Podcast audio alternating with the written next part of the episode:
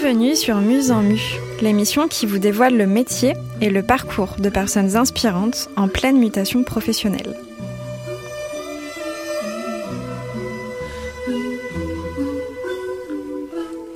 Moi, c'est Agnès Faucoulanche. J'accompagne à l'évolution professionnelle via des bilans de compétences. Au quotidien, j'aide des femmes et des hommes à rêver leur futur et à le rendre viable. Ensemble, nous questionnons ce qui crée l'étincelle chez eux. Nous explorons le champ des possibles pour éclaircir le chemin professionnel souhaité. À travers cette émission, j'aimerais vous faire découvrir autant à eux qu'à vous autres des métiers, mais aussi des histoires de personnes inspirantes qui ont osé rêver et s'écouter. Entendons nos invités nous conter leur mue, ce passage où se produit un renouvellement, se révèle une autre peau à assumer avec ambition. Chaque mois, vous découvrirez un nouveau portrait, et chaque portrait sera divisé en deux parties. La première portera sur la découverte du métier et la seconde sur la période de transition professionnelle.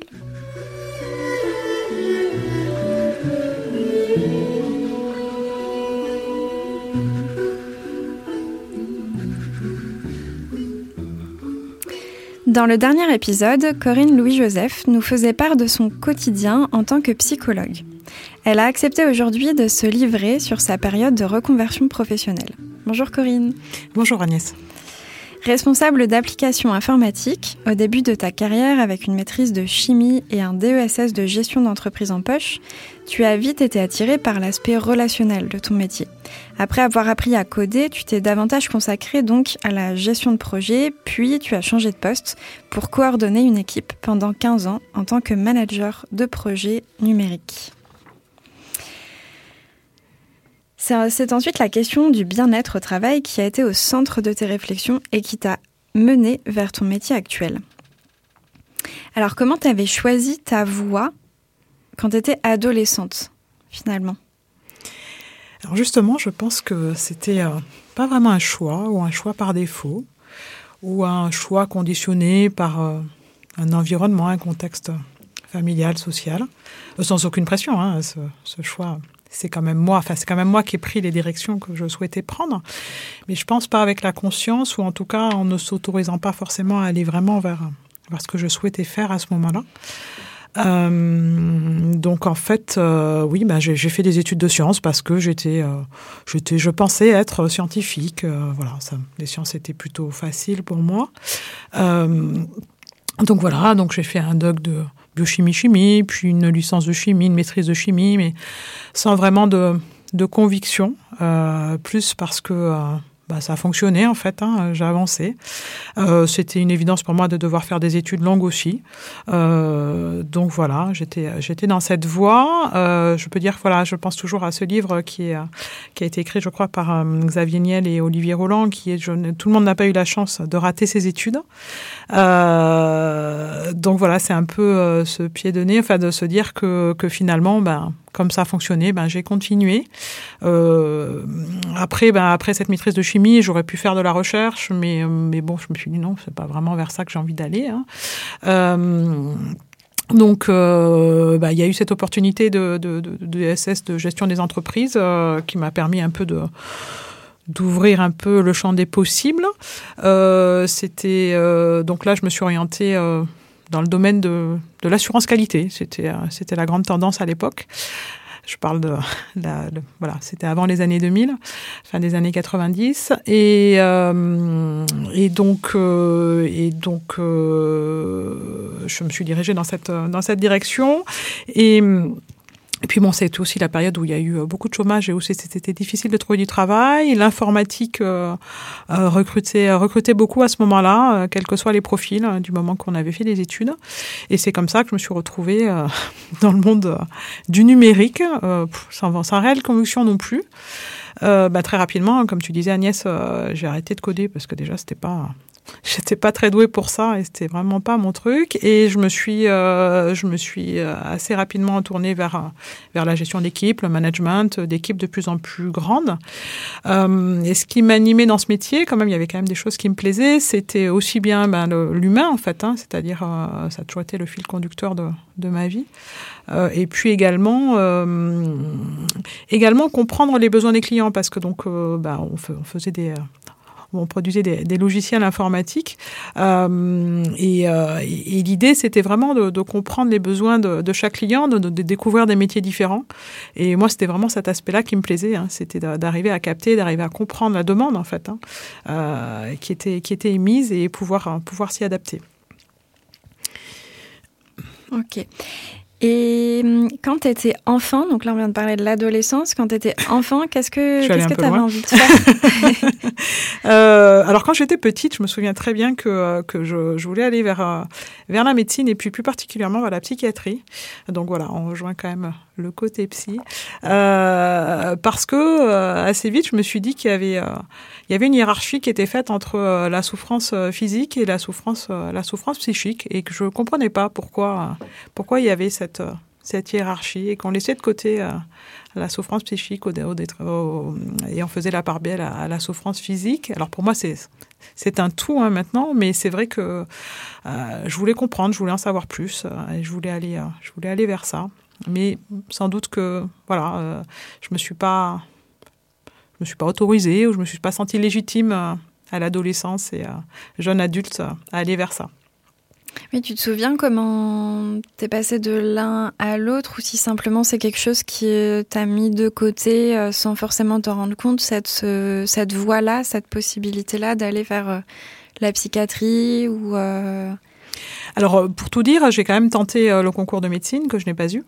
Euh, donc c'est ce qui a fait que je me suis euh, que, que, j'ai que j'ai euh, que j'ai fini par faire des études de, biologie biochimie. donc donc il y a eu quand même cette cette cet échec et qu'ensuite voilà bah, j'ai occulté et, et, que j'ai continué dans une autre voie. Oui, dans la voie hein, de la médecine, mais sous un autre angle, du coup plutôt sous l'angle de la chimie. Tout à fait, tout à fait. Et ensuite, quand tu es passé, euh, quand tu as fait la formation à la gestion d'entreprise, mhm. qu'est-ce qui t'a amené vers ça? Parce qu'aujourd'hui, c'est quelque chose que tu retrouves et qui est complètement cohérent dans ton parcours. Euh, d'une certaine manière, parce que étant indépendante, c'est quelque chose que tu retrouves et tu as retrouvé aussi en tant que manager, j'imagine. Complètement. Mais comment tu as pris conscience que ça pouvait être quelque chose qui pouvait t'intéresser? Euh, en fait, euh, bah, j'étais à l'université et, c'est vrai que la voie royale à l'université, c'était euh, de faire de la recherche. Enfin, moi, j'étais dans un parcours scientifique, donc la voie royale, c'était c'était de faire un parcours recherche. mais moi, j'avais vraiment pas la, la, la, foi et euh, je me sentais vraiment pas euh, l'envie de faire une thèse dans, dans, un domaine euh, très particulier de la chimie qui me passionnait pas plus que ça, que je trouvais qui m'enfermait en fait, enfin, que c'était pas voilà, c'était pas possible pour moi. Et en fait, c'était assez innovant ce, ce, ce DESS à l'époque, l'équivalent d'un master 2 maintenant, donc professionnel. Donc il y a toujours ces deux ces deux, ces deux voies là, à l'université, hein, le, les masters professionnels et les masters recherche. Donc à l'époque, c'était DEA, DESS. Donc il y a eu ce DESS qui a été créé en fait à l'université Pierre et Marie Curie à Paris, qui était, qui permettait d'ouvrir en fait le monde de l'entreprise et donc euh, l'aspect plus professionnel euh, à, des étudiants euh, scientifiques, quelle que soit le, quelle que soit leur, leur, leur spécialité en fait. Donc déjà, je trouvais ça, je trouve ça vachement intéressant qu'il y, ait, qui cette possibilité d'un DESS qui soit commun à toutes les spécialités toutes les spécialités de, de, de maîtrise à l'époque. Mm. Euh, et ensuite, ce qui, ce qui m'a intéressé aussi dans ce DESS, c'est que 90% des cours, je pense, voire plus, étaient, euh, étaient, étaient donnés par des professionnels, des, personnes qui travaillaient en entreprise. Euh, et donc, euh, donc voilà, pour moi, c'était vraiment un moyen de, de, de, de vraiment bah, mettre un pied dans le monde du travail mmh. concret en dehors de l'université. Et il me semblait que c'était le plus pertinent pour pouvoir bah, être, être employable. Il y avait mmh. quand même cet objectif-là hein, de, de, de gagner ma vie et de trouver du travail. Voilà. C'est ce qui m'a motivé à aller dans ce parcours. Et finalement, après, sur les expériences suivantes, euh, avec du recul, est-ce que tu trouves que ça t'a servi de passer par ce DSS Oui, bien sûr, parce que ça m'a permis euh, de comprendre pas mal d'aspects euh, du monde de l'entreprise. Euh, donc, il y avait plusieurs parcours. Il y avait un parcours qui était plus production, que moi j'avais pris, donc gestion de production. Il y avait un parcours plus commercial, euh, qui moi m'intéressait moins. Euh, il y avait un parcours plus en marketing et communication aussi. Mais il y avait un tronc commun où on apprenait un peu tous les euh, enfin, toutes les, tous les, tous les métiers de l'entreprise, enfin un peu tous les, les mm. métiers de gestion d'entreprise. Avoir une vue globale. Une vue globale aussi. Il y avait une, une, partie un peu plus RH aussi. voilà, et c'était, vraiment, vraiment très complet comme formation. Mm. Et ça m'a, ça m'a servi effectivement. Il y avait de la gestion de projet, effectivement. Il y avait de la gestion de projet, de la gestion de production. Et je pense que j'ai retrouvé la gestion de projet après dans, le, dans mon entreprise en informatique. Mm. Donc de fil en aiguille, tu t'es retrouvé euh, manager et hum, donc pourquoi et comment comment c'est venu? Qu'est-ce qui t'a qu'est-ce qui t'a plu là-dedans? Euh, ce qui m'a plu, c'est euh, déjà me, au départ, euh, très, très, très, de façon très pragmatique, c'est de me détacher un peu du codage, hein, qui me qui me passionnait pas du tout. Donc, avoir des responsabilités, avoir plus d'autonomie, je pense, plus de marge de manœuvre. on m'a fait aussi assez rapidement confiance. Hein. Je pense à un chef de projet qui m'a que j'appelle encore maintenant mon mentor et qui m'a tout de suite, enfin très rapidement, au bout de, deux ans que je travaillais, qui m'a donné l'opportunité de, prendre sa place euh, pour gérer un projet. Euh, voilà, et, euh, et, donc oui, toujours l'humain au cœur de tout ça. Ok. Donc pendant 15 ans, il me semble, tu as, as, été manager. oui, enfin même plus que ça, oui, entre 15 et 20 ans, oui, entre, oui tout à fait. Et puis, à un moment donné, bah, tu as décidé d'arrêter ton, ton métier. Et euh, comment ça s'est passé? Alors, je n'ai pas arrêté du jour au lendemain. Euh, bah, ça a été tout un, tout un cheminement. C'est vrai que bah, moi, je crois que j'étais vraiment au cœur de la, de la perte de sens. Euh, c'est-à-dire que ce métier où, bah, comme je disais, les deux choses qui m'attiraient, c'était l'humain, donc le management de l'humain, et, et, et et, euh, et, de l'autre côté, je perds le fil. euh... Il y a plusieurs choses qui t'intéressaient. Euh... Oui, tout à fait. C'était la compréhension de la demande des clients. Voilà, je me perdais. Euh, la compréhension des demandes des clients. Euh, et, et, je me rendais compte que, euh, en fait, il y avait de plus en plus d'intermédiaires dans notre métier. C'est-à-dire que, bah, finalement, on avait de moins en moins accès au client final. On avait de plus en plus de personnes qui interprétaient le besoin, qui surinterprétaient le besoin, qui hiérarchisaient le besoin. tout ça avec beaucoup de euh, beaucoup de, tableaux Excel et de euh, et de ben, d'outils numériques hein, qui nous qui nous éloignaient du sens, avec aussi euh, une une, mondialisation des projets, hein, avec avec ce qu'on appelait l'offshore à l'époque, hein, du travail avec des des équipes en Inde, des équipes en Europe, en Espagne, en Allemagne, etc. Et, et, tout ça peut paraître euh, passionnant parce que oui, moi je m'essayais de m'accrocher à l'aspect interculturel, euh, la connaissance euh, des autres, etc. Mais finalement, euh, sans avoir vraiment les moyens de faire les choses correctement. Donc moi j'ai vraiment été confrontée donc à la perte de sens parce que même plus comprendre pourquoi on faisait les choses. Je me souviens que dans mes équipes il y avait un slogan qui était faire et défaire, c'est toujours travailler. Donc c'est vrai qu'on faisait, on refaisait et ça correspondait jamais à ce qu'il fallait. Et puis on passait beaucoup de temps à expliquer aussi pourquoi ça marchait pas. Euh, voilà, à faire des KPI, à faire, à faire des Excel. Il y a un humoriste qui, a, qui, qui, qui exprime bien tout ça, qui s'appelle Karim Duval, euh, qui, euh, qui, qui, voilà, que je vous invite à, à écouter. et euh, je trouve que voilà, qui retranscrit vraiment ce que j'ai vécu. Euh, donc cette perte de sens et puis ce manque de moyens. Hein, c'est-à-dire l'impression de, travailler toujours plus euh, sans jamais, euh, sans jamais voir vraiment euh, le résultat de ce qu'on doit faire. Et, donc voilà, bah, c'était pas du tout satisfaisant. heureusement, je suis pas allée moi jusqu'à l'épuisement parce que c'est tombé une période aussi où, où j'ai où j'ai eu des enfants, donc j'ai pu j'ai décidé en fait de me mettre un petit peu en pause, de prendre un congé parental et qui m'a permis de, prendre du recul et, de prendre du recul et, de vraiment réfléchir à ce que j'avais envie de faire. Sachant que j'avais déjà fait un bilan de compétences quelques années auparavant, mais je pense que j'étais pas encore prête. Euh, et, euh, et, là, bah, cette, cette, mise à distance du travail lors de mon congé parental m'a vraiment fait prendre conscience qu'il fallait que je fasse autre chose des années qui me restaient à travailler. Et alors, comment as hum, concrètement, comment s'est passée cette euh, transition euh, Comment tu as pu partir euh, de ta structure. Alors, j'en suis pas partie. Alors, donc, quand, quand, quand, mon choix s'est porté vers, vers la psycho, bah, je pense que ça rejoignait mon envie de, de, psychiatrie petite et puis et puis et puis l'humain euh, voilà pouvoir accompagner justement parce que j'ai quand même été témoin de beaucoup de souffrances au travail aussi hein, et j'avais envie d'avoir des outils pour pouvoir accompagner accompagner aussi les personnes que j'ai pu voir en souffrance autour de moi. Euh, donc en fait, euh, euh, donc les études de psychologie, c'est un master 2 à l'université. Enfin, c'est l'une des modalités. Hein. Après, il y a aussi le CNAM et je sais qu'il y a l'école des psychologues praticiens aussi à Paris. mais il me semble que c'est à Paris, peut-être d'autres régions, je ne sais pas exactement. Mais bon, en tout cas, moi, pour moi, la, voie la plus simple, c'était c'était l'université, donc Toulouse, Toulouse Jean Jaurès, et avec une possibilité de faire des études à distance.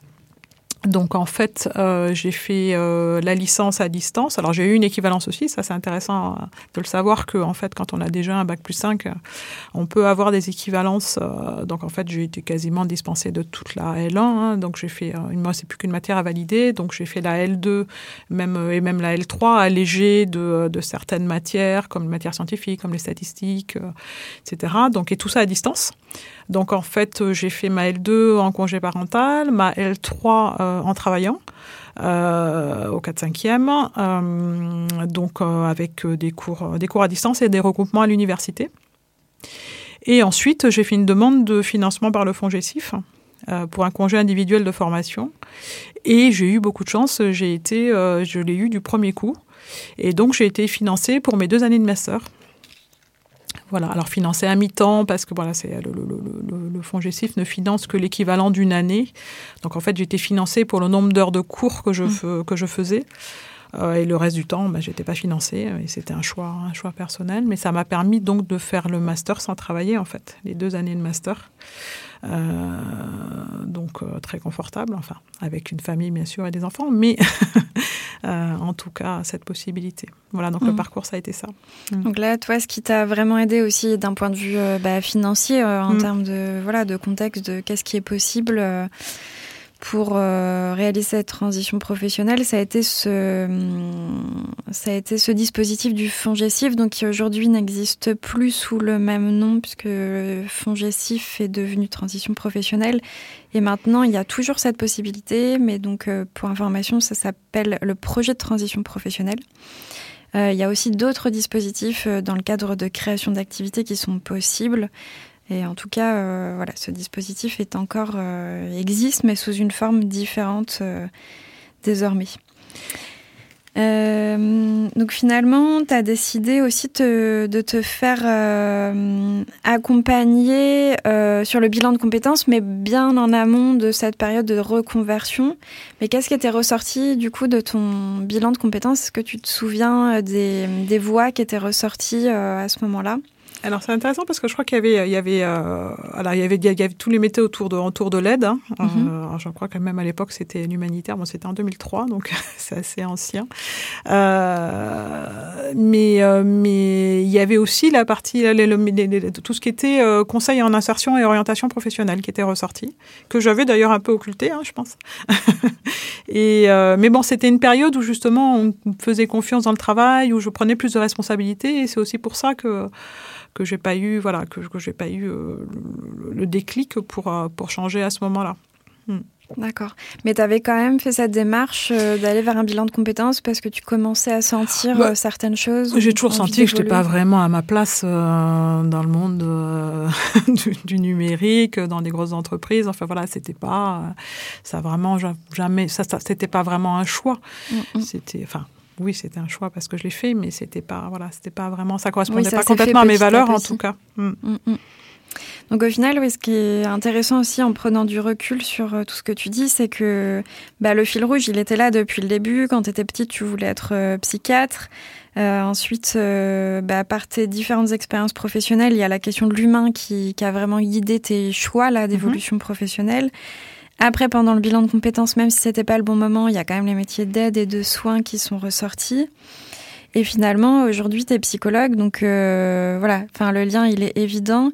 Et en même temps, euh, il y a aussi cette euh, notion de, du bien-être numérique, où le numérique, bah, c'était ton quotidien. Mmh. ça. Et tu l'as appréhendé d'une façon différente et tu en as fait une vraie force et une spécialité, même aujourd'hui. Oui, complètement, complètement. Je peux dire que c'est grâce aussi à une, une professeure, euh, euh, Christine Lagabrielle, à l'université euh, tous les gens Jaurès, qui, lorsque je suis allée la voir en Master 1 pour mon choix de, de mémoire de master. Donc là, j'avais déjà choisi de faire de, j'avais déjà choisi de faire de la psychologie euh, mhm. du travail. Euh, en fait, quand je lui ai raconté mon parcours, que je venais donc du monde euh, du management et de l'informatique, elle m'a parlé d'un programme en fait qui existait à Bordeaux, qui s'appelle Civilinum et qui, qui, qui, travaille autour des, justement des incivilités numériques. Et ça a été évident donc que je puisse m'inscrire dans ce programme, étant donné que j'avais cette, cette expérience du numérique et que j'étais j'étais en, en études de psycho, donc ça a eu tout de suite beaucoup de sens. Et, euh, c'est vrai que grâce à cette opportunité, j'ai pu allier, euh, j'ai pu allier les deux et, euh, approfondir mes, mes, connaissances dans le domaine du bien-être numérique de, par mes recherches. Ok. Mm. Et comment tu as fait ce choix-là, finalement, du métier de psychologue après toutes ces réflexions, donc le bilan de compétences, entre autres, mm. puis tout, tout qui a mûri Comment, finalement, tu t'es orienté vers ce métier-là plutôt qu'un autre?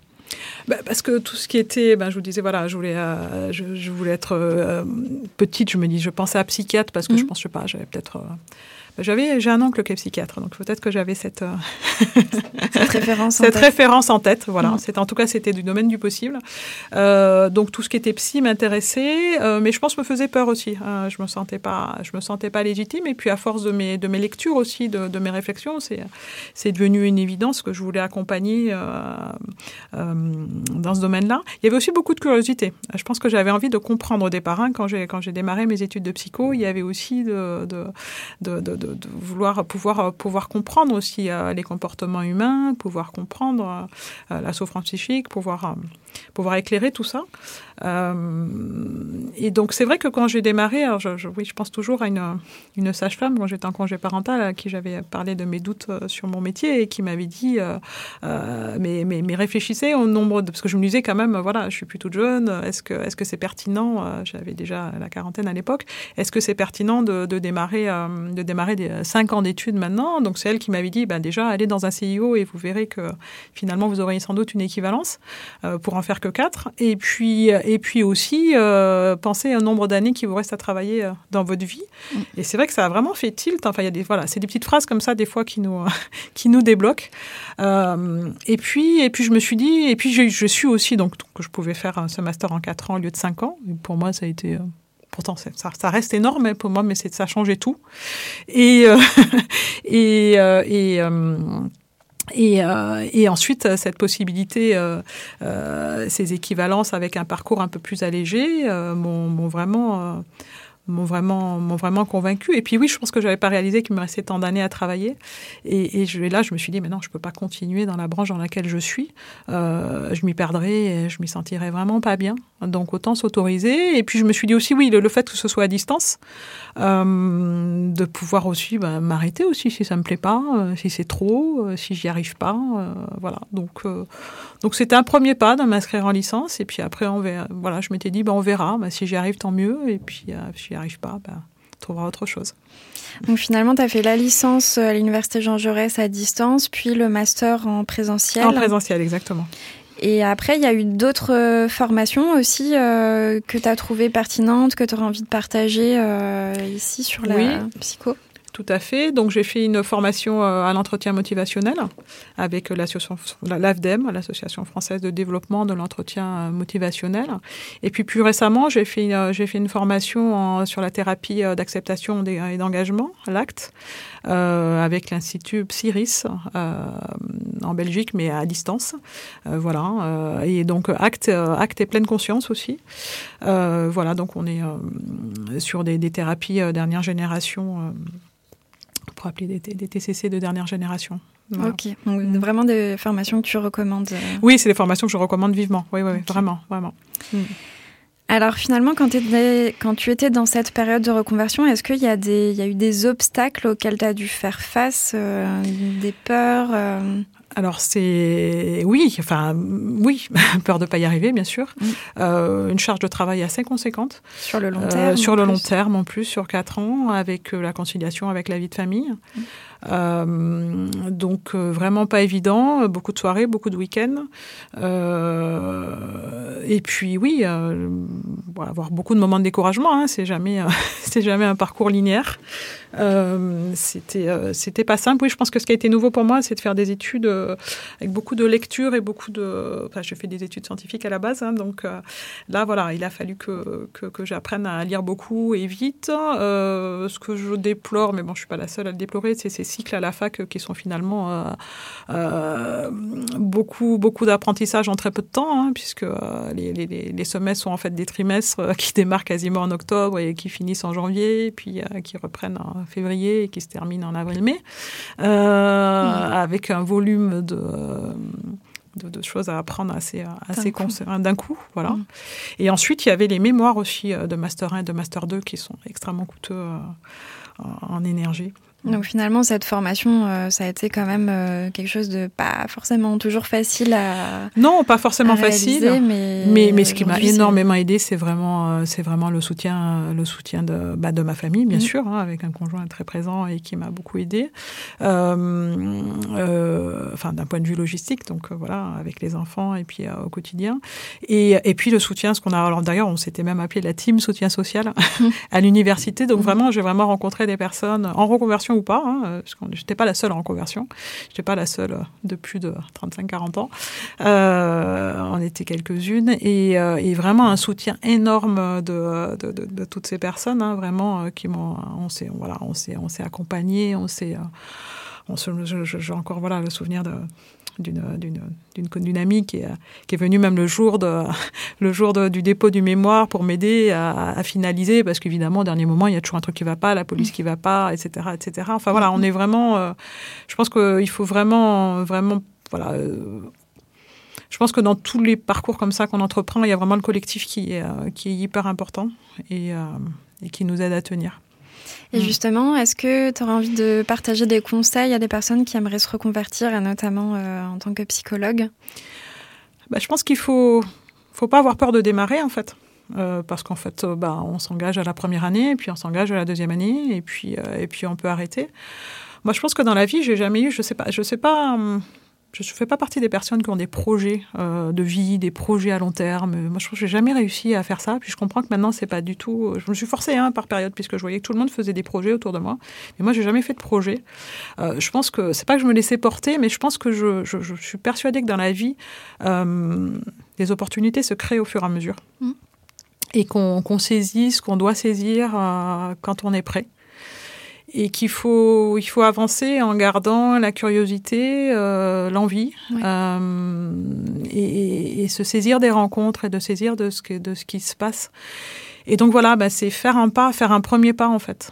Euh, commencer et essayer. Moi, je sais que très rapidement, ce qui m'a apporté aussi, c'est que euh, je disais toujours que euh, j'étais beaucoup plus passionnée parce que je parlais, parlais, parce que j'apprenais dans mes études de psycho que par mes journées au travail en fait. Et donc mm. c'est ce qui m'aidait après une journée de travail à, à, ouvrir mes cours et à apprendre. c'est que je, du sens. Je retrouvais du sens et ça me nourrissait en fait. Et ça me nourrissait vraiment. Et alors c'était c'était fatigant, c'était chronophage, c'était etc. Mais c'était tellement plus passionnant que ce que je vivais dans la journée que, que ça m'a aidé à avancer. Mm. Ça t'a apporté, en fait, ça, ça crée un équilibre au fur et à mesure, même si c'était difficile, euh, ça t'a apporté tellement en retour que... Complètement. Mais je faisais partie des gens qui, qui étaient très admiratives des, des personnes qui, qui, étaient en reconversion, avec une famille, avec des enfants, et ça me paraissait impossible. Enfin, je ne mm. pensais pas du tout que moi, un jour, je le ferais. Mais oui, parce que je pense que voilà, c'est pas après pas. Oui. Mm. Eh ben, merci beaucoup d'avoir accepté de nous partager ton propre vécu sur cette période de changement.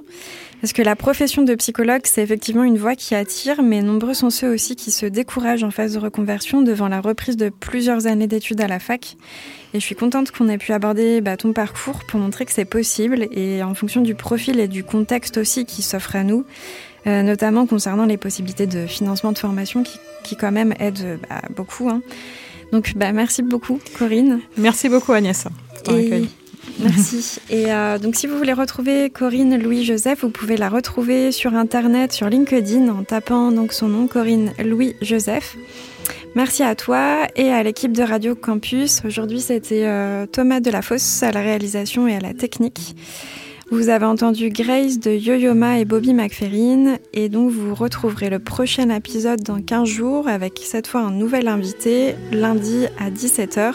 Et si vous voulez en savoir plus sur le métier de psychologue, je vous invite à écouter le précédent épisode.